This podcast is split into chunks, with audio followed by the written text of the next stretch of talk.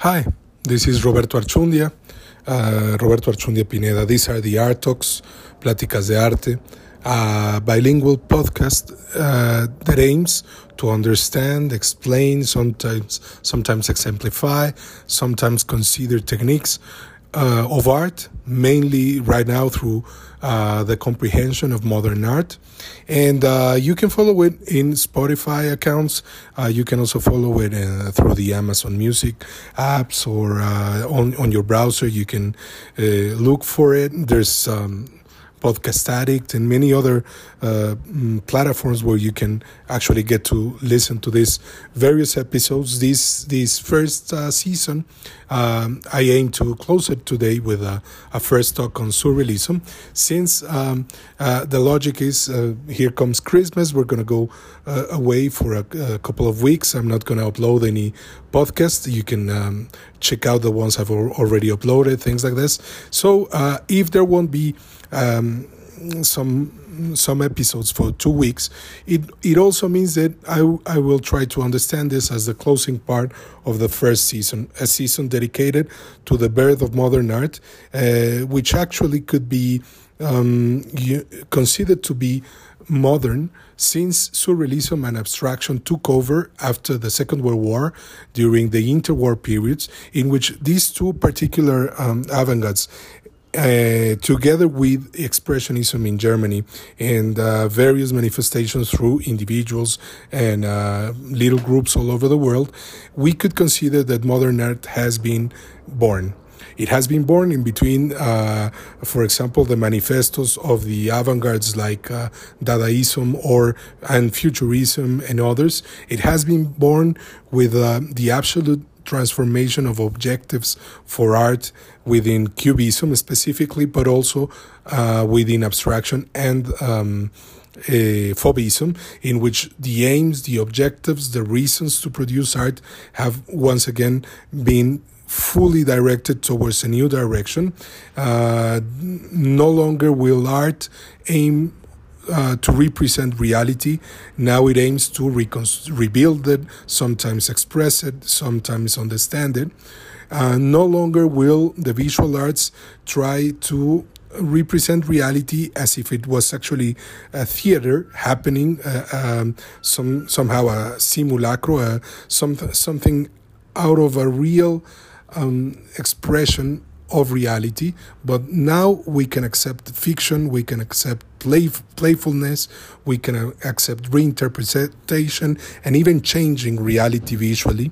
Um, sculptures are no longer uh, obligated or fully obligated to, to belong to the traditional techniques, nor is the visual arts, nor is uh, literature. They are no longer you need to produce sculptures in marble or uh, bronze. Now these are tools tools that can be um, overwhelmingly changed. For example, in Picasso's sculpture with objects, uh, it, they can be redirected. For example, with Brancusi, when he starts playing uh, with different media and uh, mm, looking to produce sculptures that are no longer on the same techniques of the 19th century. literature, which has been fully transformed thanks to poets like uh, Guillaume Apollinaire thinkers and poets uh, coming out of, um, like Marinetti, coming out of uh, Futurism, like um, uh, Tristan Tzara, the creator of Dadaism. Uh, the avant gardes have been now published in Latin America. By the beginning of the 20s, you're going to have uh, different poets, and for example, uh, Manuel Maples Arce designing this um, estridentismo in Mexico, also with a very peculiar way of looking at literature. You have the legacy of Dario Neruda and others. You also have symbolism on the hands of Mallarmé, or you're going to have Carlos Drummond de Andrade in Brazil. Uh, you're going to have a transformation of, of each of the fields of those things we call uh, the beaux-arts, the beautiful arts, the arts, uh, the, the big arts like dancing, theater, painting, sculpture, they will, will all be transformed uh, because of the modern concepts. So by the 1920s, 30s, we'll probably uh, handle the concept, the notion of modern art uh, in every meaningful place where art is being produced. produced. Therefore, surrealism and um, abstraction, and in if if the case uh, to encapsulate them together would handle also expressionism, we would say these are the moments in which modernism is no longer being born, but now it has been defined, and uh, it, it can actually start to have um, political opinions or political directions which are anti-politic, and yet this is understandable because of the Dada. You can have science and uh, spirituality within abstraction, and yet this is understandable within art because the world has changed. Uh, you can have emotions, psychology, uh, human beings and feelings within the expressionist or the surrealist movements, and yet this is understandable because now this is understandable for society as a whole. So, whenever art has uh, pushed for transformation, you have the modern art movement happening. And therefore, the 20th century is going to be a modernist century, even if by the end of the 20th century we start discussing that contemporaneity would mean something apart from um, being modern, uh, we, we should acknowledge that the first 60, 70 years of, of the century were fully uh, permeated by the notions of modern art and mm, of particular avant-gardes or of the general comprehension of what modern art was. Remember that we're also going to have a physical transformation of reality because of modern art in the way it, it, it is enhanced, used, and uh, conceived in architecture. We have um, Mies van der Rohe uh, as a director of the Bauhaus, but we have Le Corbusier as uh, the main modern um, architect in Europe, in France, uh, creating, uh, producing manifestos, um, bringing ideology into uh, architecture. You're also going to have Frank Lloyd Wright in America. You're later on going to have Barragan in Mexico. You're going to have many others in, in, in Brazil, etc. So once again, architecture has become a force of modern art and is transforming physical reality. So the success of modern modernism will be the 1950s in the States or in Europe. It will also be the 1960s in, in many uh, European capitals where everyone is building uh, modernist. In Mexico, the success of modernism could be called the 60s, especially the 70s, in which uh, new buildings are being designed always according to the principles of modernism. So, once again, this new period will start with diverse um, attitudes in art. The most meaningful one could be surrealism. So let's let's close uh, this first season with an introductory talk to surrealism. Without going individually into artists, um, let's establish, for example, this. If you consider a, a book published by Hassan, which is called Art in Theory Art en Theory, 1900-1990. It's an anthology of a Charles Harrison and Paul Wood uh, anthology, which was also published in, in English. Um, you have various texts from artists, from thinkers, etc., regarding art. Uh, some of, one of these um, specific texts would be the Surrealist Manifestos by André Breton, which were published between uh, I know in between 19, 1921 and 1924, uh, and you have all these um, ideas of what Surrealism stands for. We've said that surrealism is a word um, that describes a certain parallel reality, if you will. It comes down from Apollinaire, the poet. It is taken by uh, André Breton, and it's uh, not a clear definition for it. it is always ply, part of the game of a very humanistic movement uh, called surrealism. Now, if you consider André Breton, uh, he's going to say he's going to remember that the birth of surrealism is actually uh, a literary movement, as as we discussed in in, um, in an art talk dedicated to the writers of the avant-garde.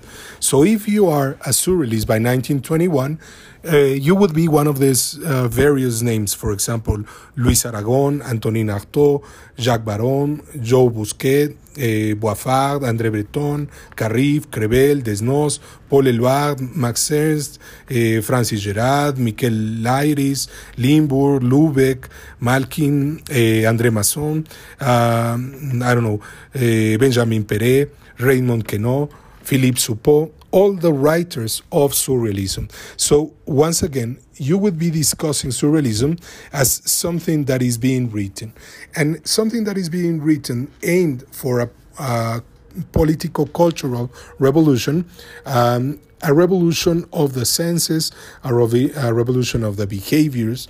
They they are the first ones to produce these notions of a collective artist, of an unknown, uh, non not named artist, of an anti-art, as the Dadaist movement used to say, always aiming for this um, revolution as understood by surrealism, which is no longer or, or not specifically either socio-political, but much more a human revolution.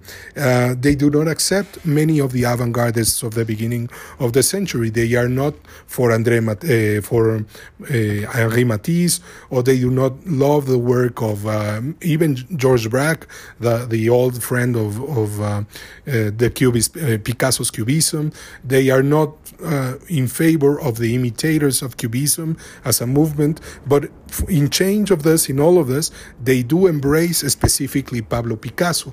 The first number of Minotaur, Minotauro, the Minotaur, this magazine was um, designed by Pablo Picasso, and the same case uh, uh, happened when they uh, produced the first magazine of surrealism, which is called La Revolution Surrealiste. And once again, the cover and the no name, the number is dedicated to Pablo Picasso. Though Pablo Picasso was not a member of surrealism, once again, he's acclaimed as an inspiration of uh, diverse of the aspects of, of painting.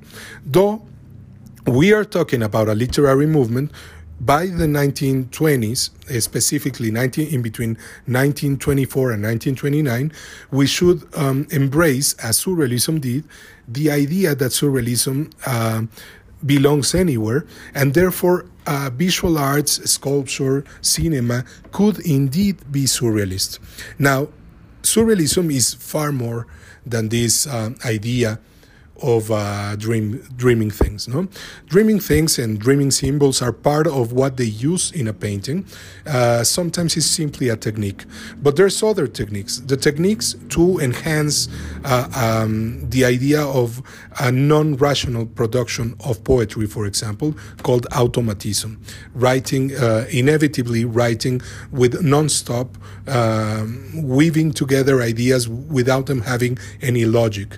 This not having a logic is the absurd. And the absurd does not come from the, the, the dreams. The absurd comes from the unconscious, from that second world in which surrealism could be realism. We also have, for example, as a technique, we also have um, techniques techniques to take out from our unconscious messages and use them. So what you're actually doing is this idea of um, the surrealist action the idea that from the unconscious you take action and you produce a new reality, a new uh, perceptual reality. Yes, when André Breton tries to underline that eyes are the most meaningful of the senses, he is saying, uh, up to a certain point, he's calling the artists, he's calling painters to produce, he's calling sculptures to embrace the language of surrealism, uh, to enhance the psychology of the subject uh, being painted or of the object being understood or of the depiction of any of them, but once again trying to play with the first ideas that come to mind and then use them because rationality and especially their their fight with bourgeois reality is always manipulating the way you understand objects, reality, etc. So if you jump to the unconscious, that is a way in which you can actually try uh, to step away from a rational reading and a, uh, an educated, traditionally educated reality. If you look at the, the picture, which is probably the, the, the image I'm using for this podcast, and you see the faces, you're going to see the first generation of actually artists who are involved in surrealism. There's, yes, um, Tristan Tzara, who's very close to, to the Dadaist artists and he's home to many of the Surrealist reunions, but he's not a Surrealist himself. Yes, there is Paul Eluard and André Breton, the writers, but now you also have uh, Max Ernst, the, the multi uh, productive artist. You have Salvador Dali, the painter. You have Yves Tanguy, the painter. Max Jacob, um, the poet and the painter. You have Man Ray, the photographer. Then you're going to have, uh, this is going to be so attractive that they're going to pull Francis Picabia and they're going to pull Marcel Duchamp into the surrealist uh, actions. And um, by the time they produce the first international exhibition of surrealism, this is. Um, an exhibition in which you have the participation of many artists uh, other than them, no? And you're going to have uh, like an, an uh, referee to the exposition, like an organizer, uh, which we, we would now call a curator. That would be Marcel Duchamp. You also have uh, other artists involved, just like Joan Miró, uh, Marcel Jean, Kurt Seligmann. You have um, Espinosa and André Masson and Sonia Sonia Mossé.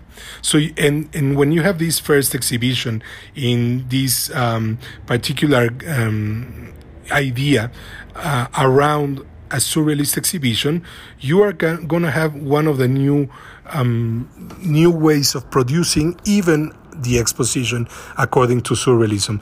This is in, Paris, in Paris by 1939, 1938, uh, in, in a gallery called Beaux-Arts Gallery. This is the first international exhibition, which means that they produce visual art, sculptures, etc., according to surrealist ideas for about 10 years before organizing such an exhibition.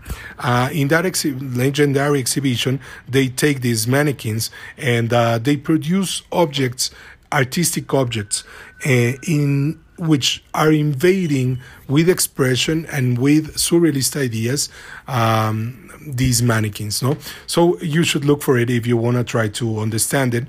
But one of the, the concepts that is born from there in between salvador dali and marcel duchamp is the idea of the venus with uh, with drawers. This this subject this sculpture in which you have traditional art being transformed because of the idea that you have the drawers this beautiful, extraordinary image of the unconscious mind.